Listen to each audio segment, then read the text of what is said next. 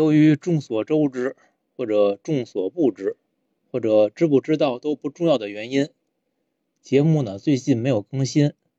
我们三个人约定啊，谁有想法谁就出一期，有则做，没有则不做。我呢感慨于最近身边的朋友发生的一些事儿，那咱就啰嗦几句。有一句话呀，叫“大河没水小河干”。我现在越想越觉得这句话很混蛋。大河的水难道不是从小河汇聚来的吗？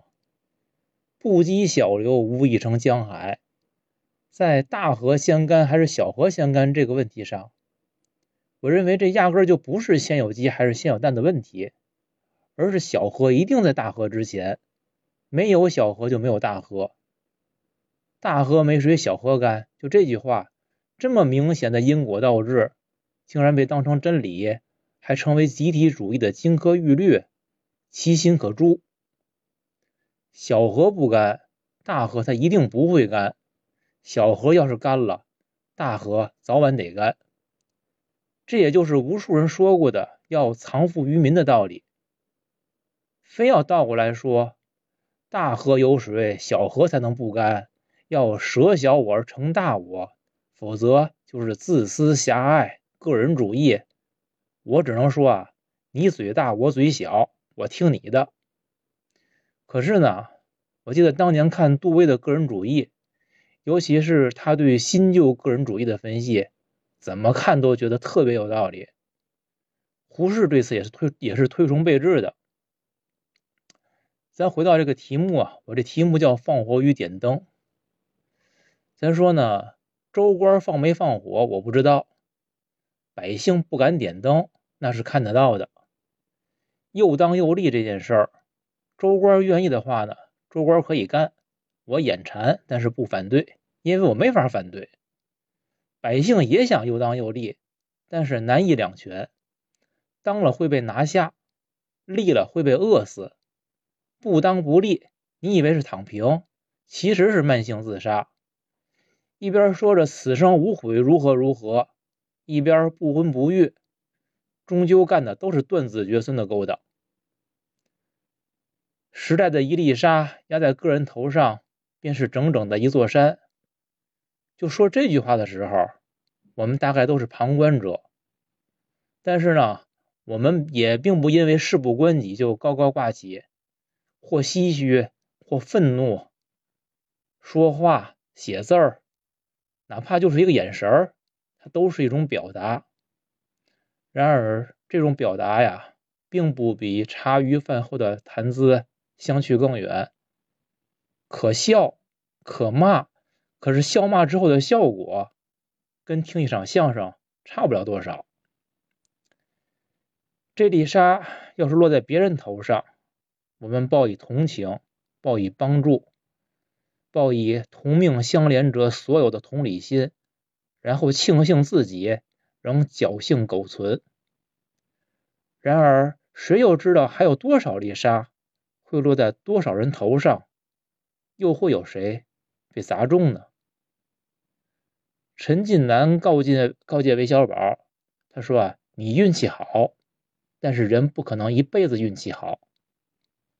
事实上，现在的中年人或多或少都沾过一点运气。”但是绝大多数年轻人很可能这辈子都见不到好运气了。遗憾的是呢，那些侥幸的中年人的运气也已经是昨日黄花。时代的沙不太会落到蝼蚁的身上，或者说落在蝼蚁身上也没什么意思，多一个不多，少一个不少，它砸不出一个坑来。时代的沙最爱落在王掌柜啊。秦二爷啊，常四爷啊，这样的人身上，因为他们的身上软肋最多。任何时代都需要王掌柜、秦二爷、常四爷，任何时代也从来都不在乎失去王掌柜、秦二爷、常四爷。就我只是疑惑，你们以为的前赴后继真的会绵绵不绝吗？你们以为的后浪真的会一直浪下去吗？在这样一个时代里，我们应该庆幸自己没在俄乌，没在巴以，也没在印巴。